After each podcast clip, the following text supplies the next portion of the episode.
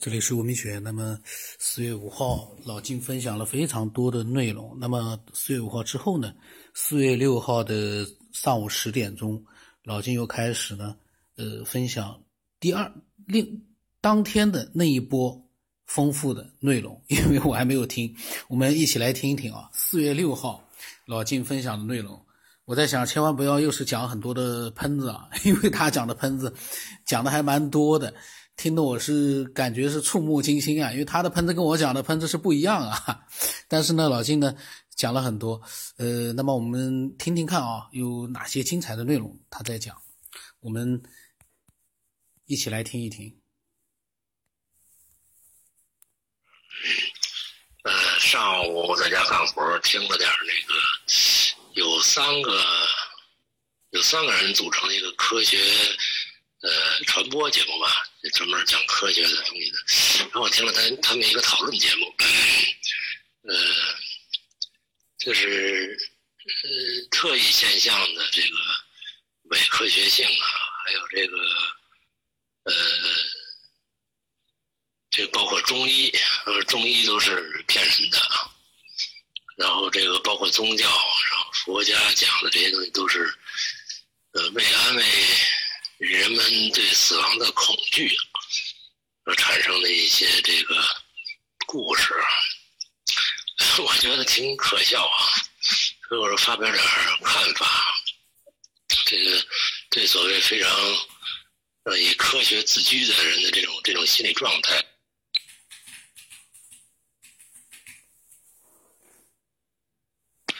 这也属于一个闲扯吧，嗯，扯两句。呃，首先我觉得这个跟那个受害心理差不多啊，嗯，好像一提到不是符合科学的理解的东西的话，就很恼火。呃，那是本身是这个这个事情的问题呢，还是你理解的问题呢？这就是心理学的这个原理啊。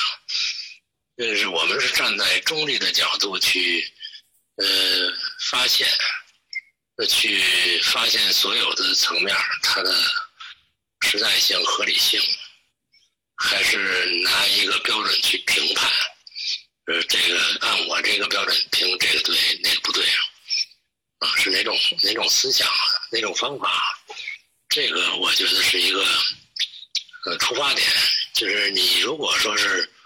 科学的本意是发现，然后去论证，啊，找出它的依据来，这才是发现这个背后的真相的一个过程。如果说我用现有的知识水平去评判所有的现象，只要不符合现在知识水平的，就都是错的。这个就太武断了，或者说它科学有局限性，就你这个。变成了一个标准了，科学发现是检验真理的唯一标准。嗯，这个这个，呃，现在这种人还不少啊。但是你听他们说的，对别的方面的认知这个程度，觉得很幼稚。包括在古代圣贤所讲的一些东西的理解，简直连皮毛都没够着，然后就开始批判，说《黄帝内经》的阴阳学说。呃，就是就是一瞎编的，啊，说太阳是阳，月亮是阴，这这，呃，说那土卫六是几是阴还是阳？哎，这简直太可笑了，这个，呃，然后说到呃中医的药方这些东西，没有什么可科学论证的这个可靠性啊，主要理论就是说不能拿科学手段重复验证的东西都是假的。啊，除非你自己拿论据能验证出或者重复出来，这事才是真的。我觉得这个，哎，这心理问题啊，心理心理不成熟的表现属于。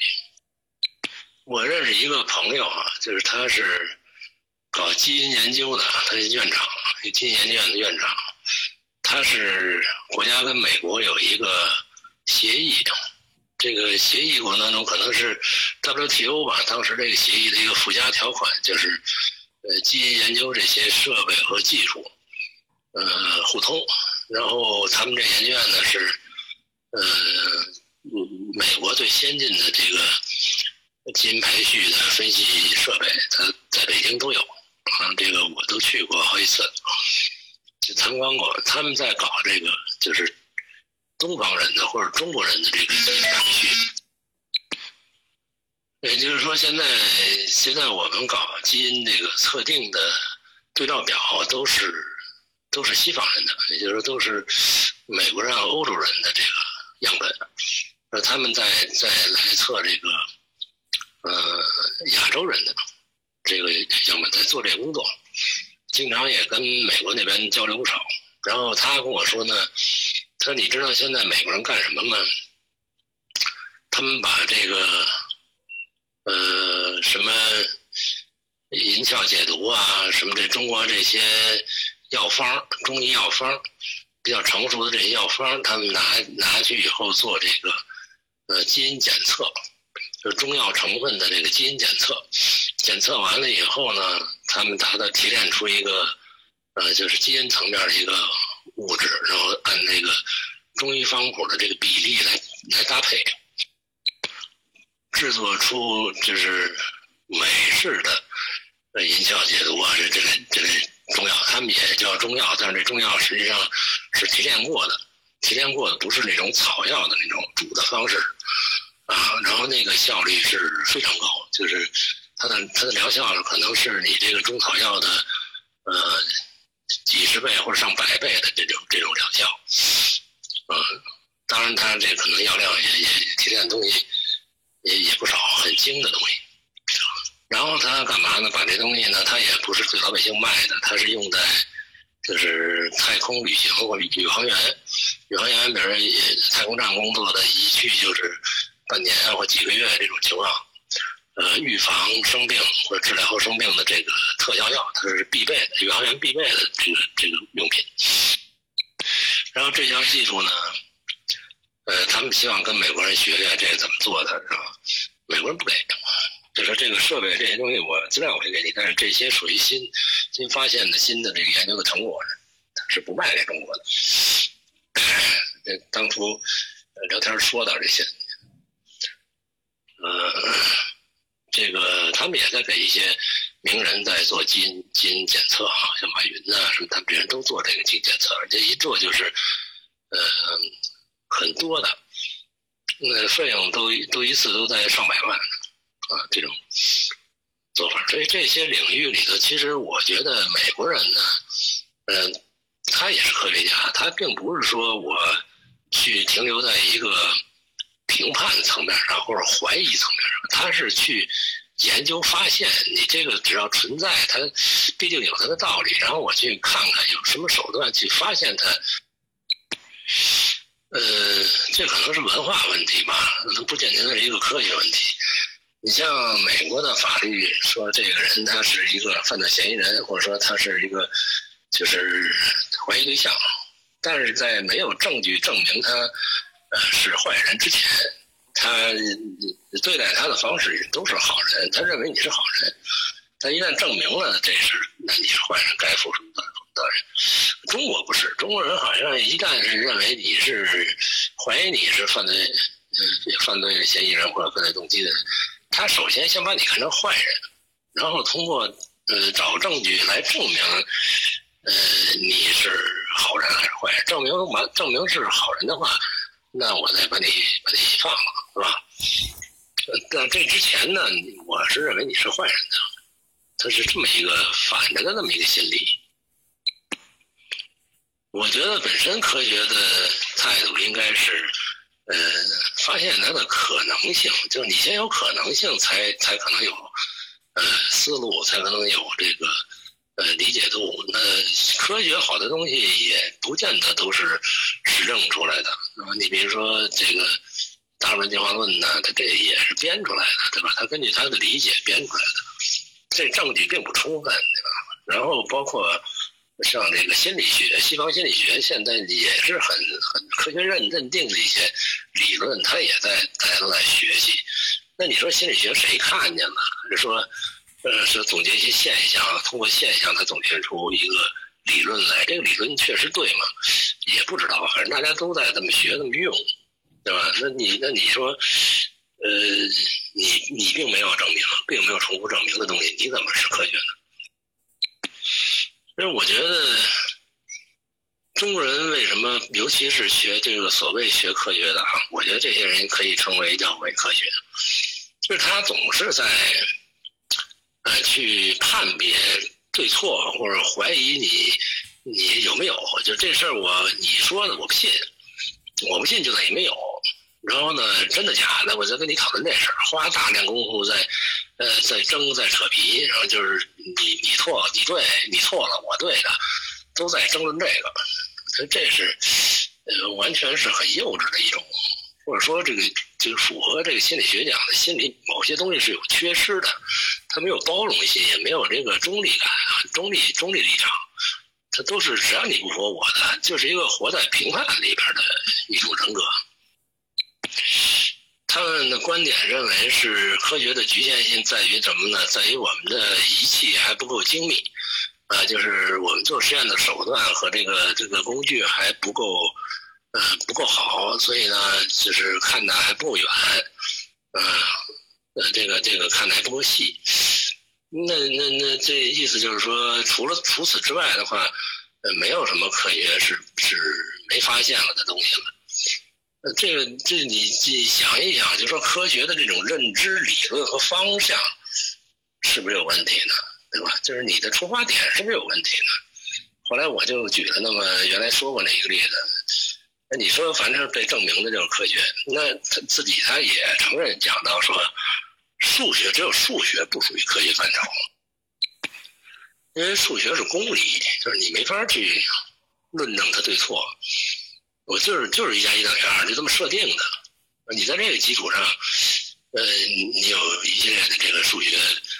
公式啊，或者数学，呃，数学这个这个，呃，理论和和和这个手段，但是你所有的科学发现，包括计算呀，这东都基于在数学基础上。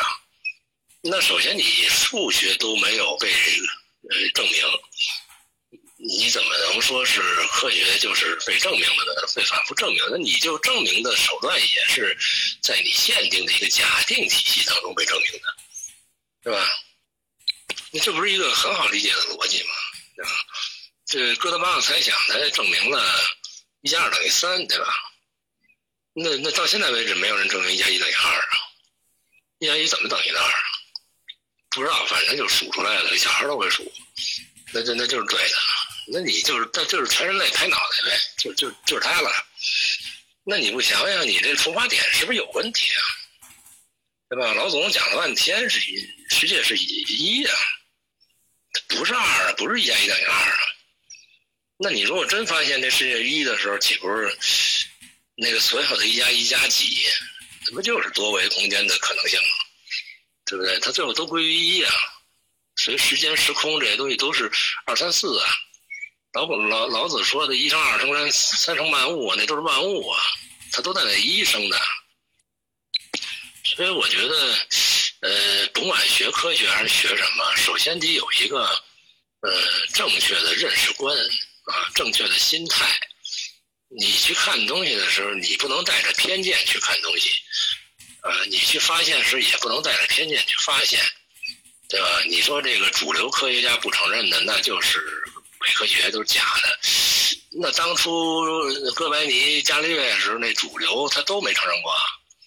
对不对？甚至于说给给给弄死你，他都他都没承认过。那你说那是谁主流啊？对吧？你现在正犯这呃教派的这个这个呃言言论的同样的错误。你现在把把科学当成教派了，是吧？它是是唯一的，你不可侵犯的，对吧？你并不是一个接纳态度。你其他那些你科学不认知的不不认可的东西。你最好抱着一个态度是优势嘛？还有这事儿呢，我研究研究，我试试你是怎么出来这情况。你这么个态度是一个，是一个我认为倒反而是个科学态度，对吧？我先了解，先弄清，什么都没弄懂呢。然后这个人家人家圣贤讲的那些话到底在说什么呢？告诉你什么东西呢？你也没弄明白，然后就一揽子钻一个筐里，那叫宗教，那个是骗子，那是瞎说八道。那你这，我只能说，他跟这个幼教心理学讲的这个心路是一样的，就是你当有一定的，呃，这个这个生活依据啊，或者你有经验了以后，你会自动的排斥。也就是人的意识，它是一个怪圈就是他一旦不符合自己的舒适地带，或者不符合自己的呃理论的时候，他觉得不舒服，然后他自动会产生排排斥反应啊，然后他就就说他背后有东西在支着，他自己浑然不知，然后就去就去拿这个东西做标准去去衡量，你这不对了，那也不对了。那也错的，这这跟那小孩不再成长了那个过程是一样的。其实咱们看大人，好多人他都是这种状态，就包括你我在一块儿，他都是这种状态。你你有一些成熟的想法，你就你肯定会维护你的，因为那个代表着你，对吧？你否则的话，你就不存在了，你就有问题了。这个都是一个很正常的一个状态，但是呃这些方面都没搞清楚，然后就去呃宣传科学啊，宣传什么这个。呃，实际上是会把这道领歪了的。昨天说那个十二岁的小孩就夸夸其谈，说批判中医，批判什么？你懂什么呀？你学了几本书啊？对不对？你搞清楚什么叫呃什么叫这个先贤啊？这这些东西啊，几千年来的东西，呃，都是骗子。那你想想啊，中国出的什么呃华佗呀、扁鹊呀，是吧？这个孙子邈啊、张仲景啊，包括这个。李时珍呐？我这些人全是骗子，都忽悠人的，是吧？都是一帮无聊的人，方式那都都是宗宗教人士。你这这太武断了吧？这个，你你从呃可能性上都想不通啊，这事儿对不对？你总得画个问号，为什么？然后去读读他们到底写了些什么，说了些什么。你要看不懂呢，你找找老师请教请教，别自己在瞎猜，对不对？啊，我就这我就觉得这种态度。在在在在大庭广众之下是误人子弟的。当然了，不是说谁都学到圣贤了才能做节目啊。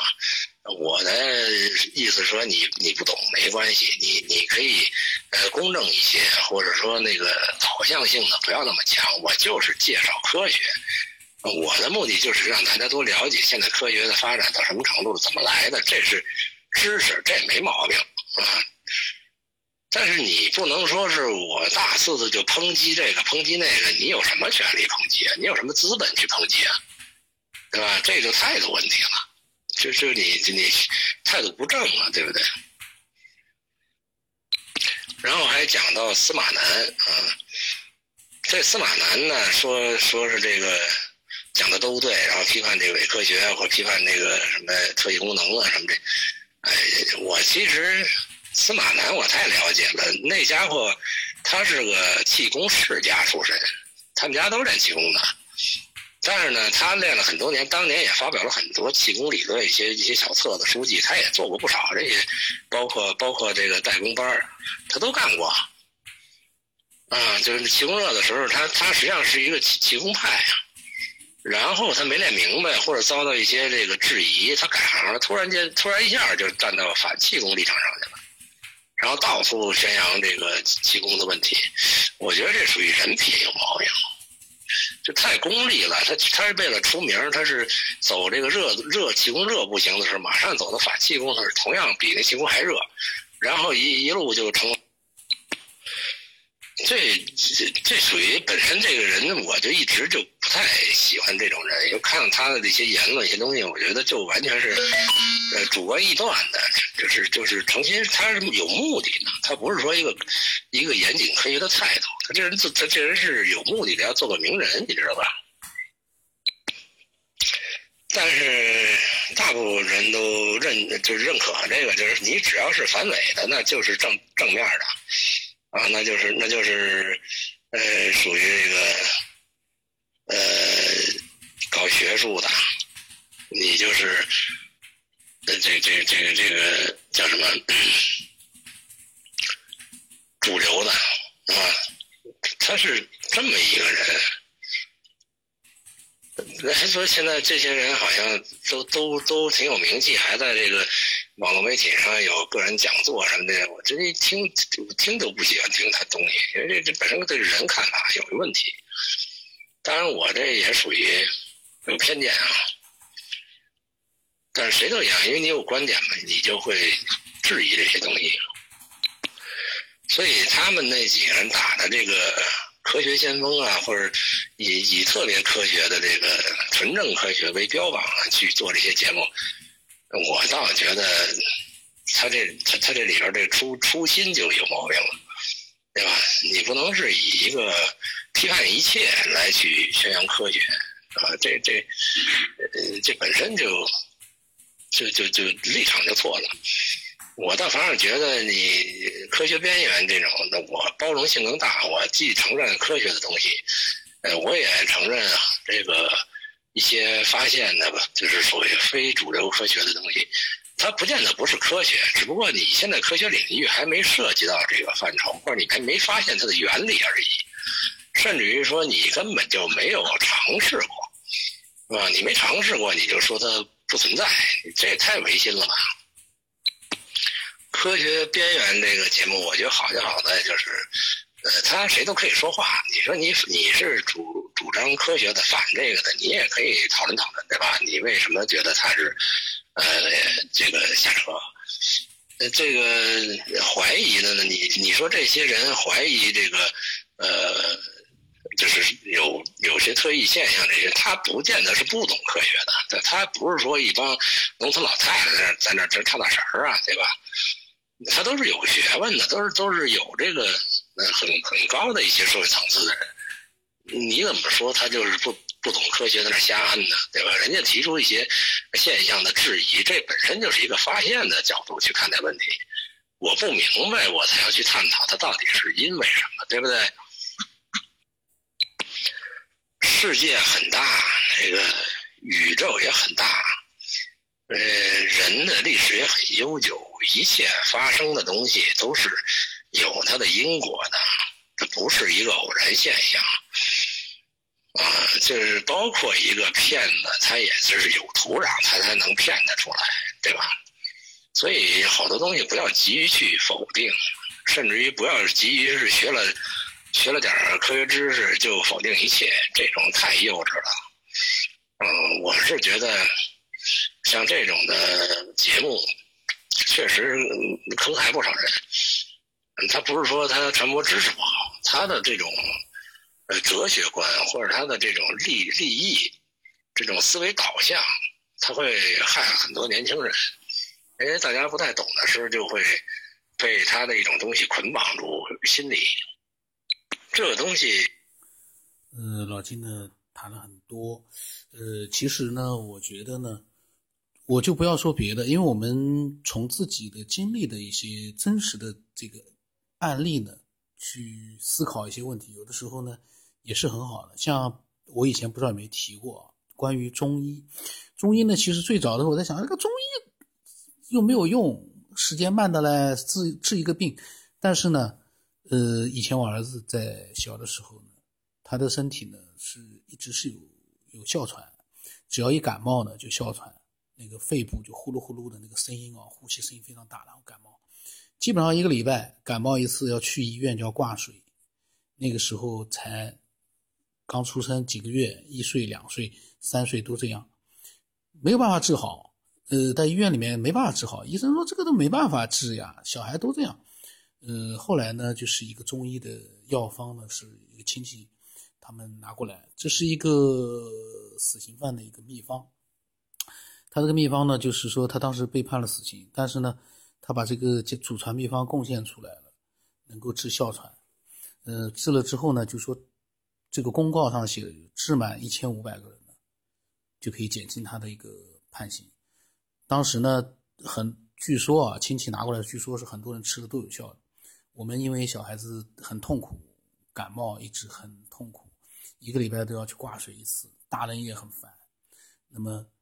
就按照上面的药方，还有他们的这个服用的一个时间，大概要连续服用五天左右。按照严格的按照他那个药方吃了一次，以后呢就再也没有发这个哮喘了。所以这个药方呢，我一直保存，但是呢，我也没敢给人家去吃，因为这个虽然说我儿子吃了是有效的，但我老婆呢吃了也有效的，因为她最早也有一点点那个气管炎之类的。但是我们我我不太敢给人家吃，因为我在想，哎呦，这个药毕竟虽然说是中药没什么问题，但是你呃说不准呀。所以呢，我我呢就说那个药方呢我都放着。就是从这个事情上之后啊，我就在想，哎，为什么有的时候那个医院里面治不好，西医治不好，为什么这个中医？但是你说中医吧，嗯，它的祖传秘方啊，有的是很有用，但有一些呢也未必说是很有效，呃。但是它这个中医的理论里面其实是包含了很多很多的一些内容在里面，你没有把它研究清楚，你不能说它是呃没有用的，说它是不如。其实呢，我是觉得中医西医也没有什么好比较的，就跟科学和宗教一样，不同的一个线路，你就比较它意义不大，它各有各的侧重点，各有各的这个学问在里面。你说那个叫呃，这个这个最中国的最近的那个是奥斯卡奖获得者还是医学奖？那个叫什么什么树的青蒿素啊，还是什么？它不就是也是依据了一些中医里面的一些东西吗？也也也借用了一点点中医里面的理论好像就是说啊，呃，当我们去片面的去否认一个东西的时候，其实呢。都不必要，为什么？中医你去否认它干嘛？中医其实说句实话，里面有很多对人还是有用的东西的。否则的话，几千年来大家傻嘛，没有用的东西大家去推崇它干嘛？一定是有一些用，大家知道它有用，只不过呢，可能呢，有的人有用，有的人可能还没有用，没有就是说达到那种很普遍的那种效用。可是呢，里面一定是有一些精华在里面。只是大家没有去发扬它，没有再去研究它了。大家就是等于说是吃老本一样的，就是祖传秘方也不再去研究，也不再去改进了，就用祖传秘方。这个呢，我觉得中医呢还有还有发展的这个继续发展的这样的一个潜力。我个人感觉啊，一定是有继续发展的潜力，就看谁去研究它了。因为我们也没办法研究它了，只能看这个学中医的人看看能不能开拓了。但是这个开拓又是一个。因为它呢不像西医呢什么什么的，就是说有很多的各种各样的一个一些科学上的一些临床各种各样的实验，呃，中医呢就不知道了，不知道他们怎么弄的了。但是呢，中医现在一定是也有人在在做的，在研究的。呃，因为我儿子就是中医药大学，也是，当然他不是学中医，他是学的是生物科学。呃，就是说呢，既然有这样的一个学校在，很多。那就说明他有很多的可学的东西。你说中医这个东西没有用，这话肯定是不对的。如果说是一个做节目的人，一个谈科学的人说出这样的话呢，本身就没有什么太大价值，没有太大意义。所以呢，我个人认为啊，中医西医呢各有所长，没有什么好比较。就像宗教和科学一样，那比较它没有意义。但是，有的人假借科学的名义。做着一些伪科学的事情，那就像老晋批判的那样，我觉得是应该的，应该是批判的。这个科学不是去否认这个否认那个，科学是不断的发现一些东西，而不是说去否认这个这个几千年来一直流传的一些东西，不是否认它，而是呢通过科学的手段去发现一些东西。科学是为了发现用的，不是为了让你去否定这个否定那个。何况了。我们其实做节目的也都不是科学家，你有什么资格去否定这个否定那个？你只是去做一些知识普及而已。如果你是以科学家自居的话，你不是科学家呀？你怎么能用科学家的这样一个视角去判断这个判断那个，去说这个说那个呢？不可能的。你又不懂中医，你也不是科学家。你又不懂那些灵异的，你也没经历过，你怎么去随意的去去否定呢？所以呢，我觉得科学的态度啊，就是应该站稳自己的这个，一个是自己的一个视角，另外一个自己呢，科学的认识自己懂了多少东西，你再去做一个自己的一个判断。如果说是居高临下的并不是科学家，把自己当成比科学家还牛的一个人，去指指的这个说这个怎么样，那个说怎么样，古代的这个是不靠谱的，这个灵异事件都是扯淡，这个呢就本身就是不科学的一个行为。所以呢，我这对老金说的这个内容啊，呃，这些评判，我其实很多都是认同的，我跟他的看法是一样的。